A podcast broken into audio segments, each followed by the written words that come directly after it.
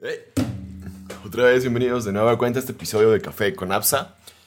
El día de hoy tenemos este nuevo episodio en el que pues ya se van para casi dos años que egresé de la universidad. Han sido pues etapas ya muy diferentes de mi vida porque literalmente me he retirado de la escuela.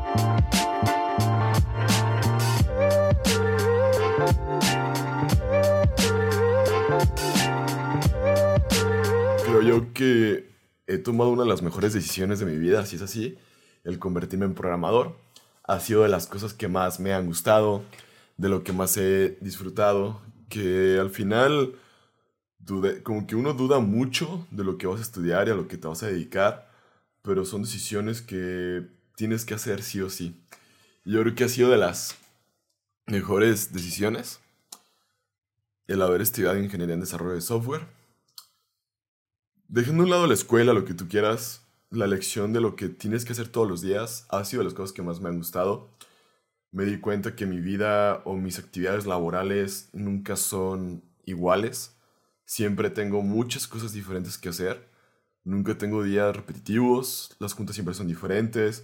Sí hay cosas que a veces son como repetitivas, como documentaciones, este, procesos administrativos de papeleo, de actividades y todo.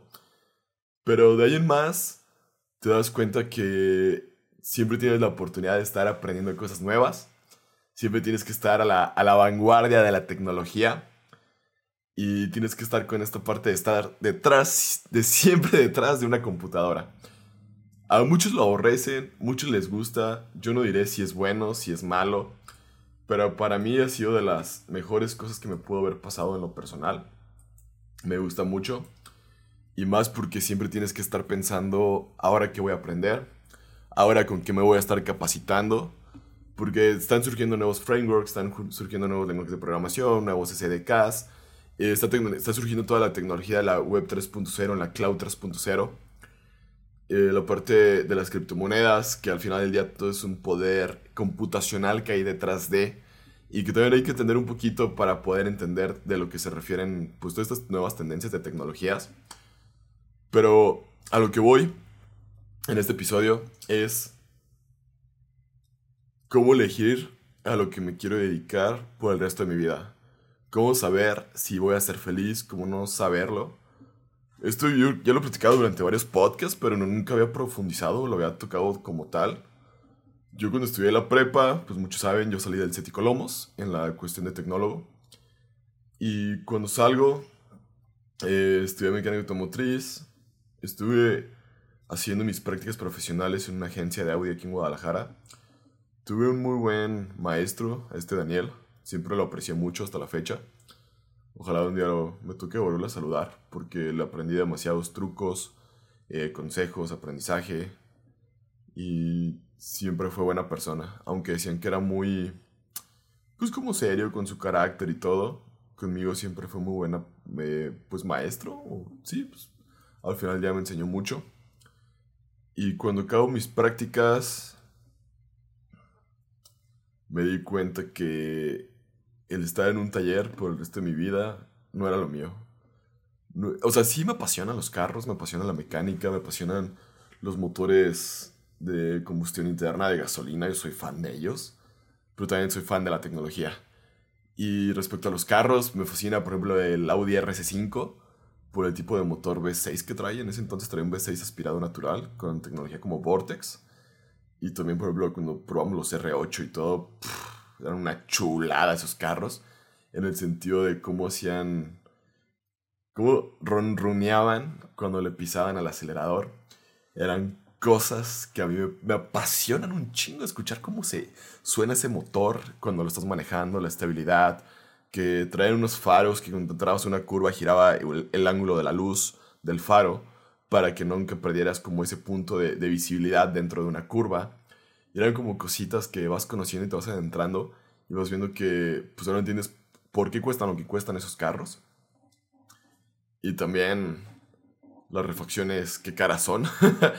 yo no sé si realmente, si tuvieran esos carros, yo no sé si sabría, si podría costearme todo ese tipo de servicios, reparaciones y todo, porque no son nada económicas. Me acuerdo que en ese entonces un par de faros delanteros de un R8 costaban lo mismo que hoy en día que un C Divisa, por poner un ejemplo, ¿no? O sea, con los, las puras refacciones pagabas otro carro. Y así te la precio llevando. Y más que no todas las cuestiones de los servicios te lo cubren las garantías, aunque esté dentro de, a pesar de todo el gran dinero que pagas por el carro. Si es algo, pues, como impresionante. Pero yo digo que, pues, sí puede valer la pena el que pruebes diferentes cosas, conozcas personas de las que trabajan en el rubro, en el área, y te platiquen sus experiencias. Porque siempre en las universidades y en las escuelas, cuando te vendan una carrera, una licenciatura, una ingeniería, un curso, un diplomado, una maestría, siempre los van a enaltecer, los van a romantizar, que es la carrera perfecta para que tú estudies. Sí lo puede ser, no lo puedo negar, pero cuando llegues a la parte laboral o a la parte del trabajo, es ahí donde puedes tener problemas porque no va a ser lo que te habían dicho que era. Siempre encontramos como estos detalles, ¿no? Porque anteriormente era muy raro las personas en programación que puedan conseguir un trabajo remoto. Y hoy en día es algo que un programador ya exige, tener un trabajo de home office remoto para no ir a la oficina. Porque la neta no nos gusta ir. Y te vas dando cuenta que gracias a la pandemia tuvimos grandes cambios, yo creo que en muchas ingenierías y licenciaturas, pero sobre todo en ingenierías, así pasa, en el que el home office te da la oportunidad de poder estar trabajando en cualquier parte del mundo sin necesidad de tener como un horario fijo, siempre y cuando tú estés cumpliendo con tus actividades. Y aquí una de esas preguntas como que nacen. Tú podrías estar en tu casa, en la playa, en un Starbucks, en una cafetería, trabajando cumpliendo, a pesar de no tener un horario, a pesar de no tener que estar yendo a presenciar una oficina, a pesar de que no tener que estar poniendo tu huella en un checador para decir que ya entraste, ya saliste, como si fuera una, una cárcel, tú sí lo podrías hacer. Porque yo tengo varios amigos que he conocido y me han dicho que pues, ellos como que sí necesitan estar en la oficina para entrar como en ese mood de trabajo. Yo no lo niego, todos funcionamos diferentes. Yo creo que una de las cosas que me ayudó mucho fue cuando empecé a hacer freelance, que todavía estaba en la parte de la universidad y que también pues hacía esto parte de los videos, la creación de contenido y todo, que te orillan a estar trabajando en tu casa y no es nada, nada fácil, porque pues yo fíjate, tengo mi cama atrás, literalmente tengo un espacio no tan grande aquí en mi cuarto para poder estar grabando y haciendo todo. Y el poder sentarte en la silla y trabajar cuando realmente no tienes ni unas pinches ganas es lo más cabrón a veces. Y como que tienes que encontrar qué cosas te pueden ayudar a destrabarte para que te sientes a trabajar. Y ahí es donde parte como esta parte... ¿Dónde parte esta parte? qué malas palabras dije. Para conocerte mejor y cómo quitarte como ese agobio mental o esa hueva para activarte.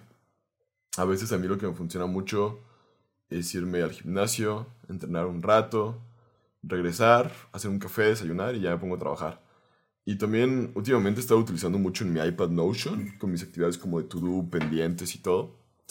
Y eso también me da un poquito más de claridad mental de saber qué actividades tengo pendientes o qué debería determinar, por lo menos.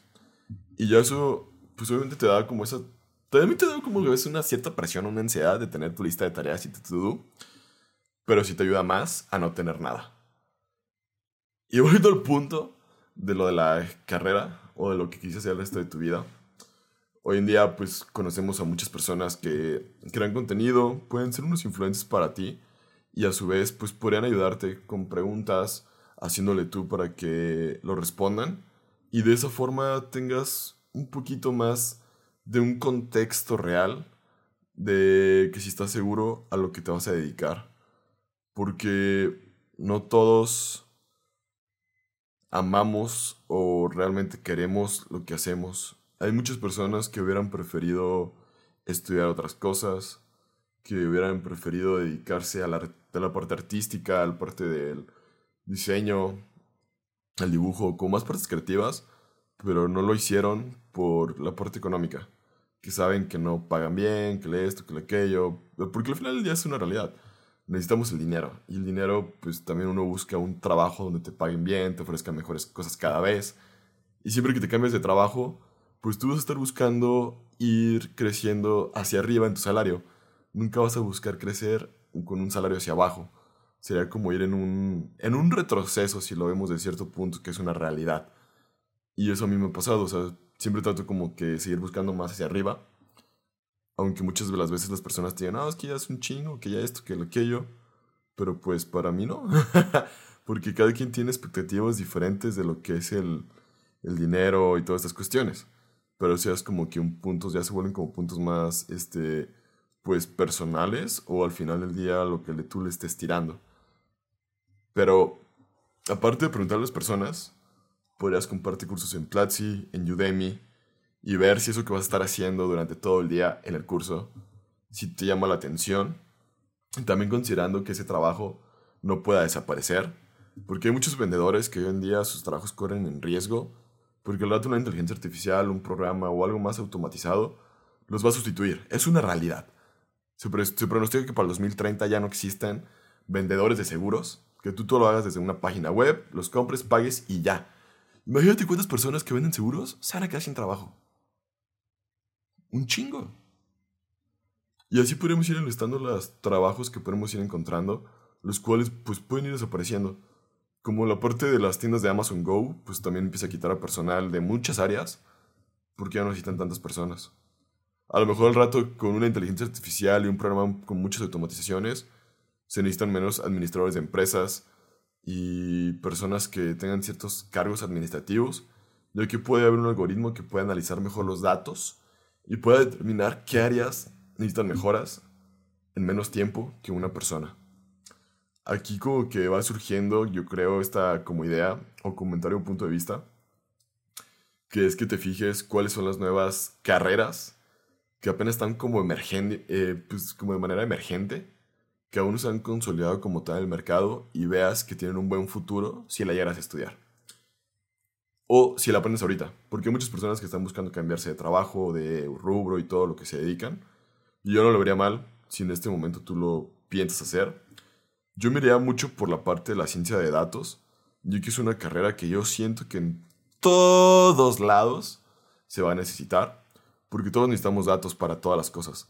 Es, por ejemplo, cuando entras a Instagram, ahorita estoy entrando, más como para tratar de crear este ejemplo, te vas a la parte de la lupa de buscar, te salen cosas que a ti te interesan ver, porque han sido datos que tú les has dado al algoritmo que sabes que a ti te gustan. Y así te puedes ir enumerando un sinfín de cosas. De la parte de WhatsApp, de Facebook, de YouTube. Cuando YouTube te sugiere un video, sabe que te gusta. Y todo eso viene porque ha analizado tu comportamiento, tus datos, cuánto tiempo es un video, a qué horas prefieres ver ciertos canales, ciertos temas eh, durante el día. Podemos, o sea, tienen tantas pinches métricas ellos que su algoritmo nomás está nutriendo de cada vez que le das clic o te quedas viendo fijamente la pantalla en ciertas áreas y ellos saben qué tienen que mejorar, por qué lo tienen que mejorar, este, qué colores podrían agregar, quitar, poner, e ir pensando en un sinfín de cosas de mejoras para que tú sigas atrapado y viendo y consumiendo la plataforma.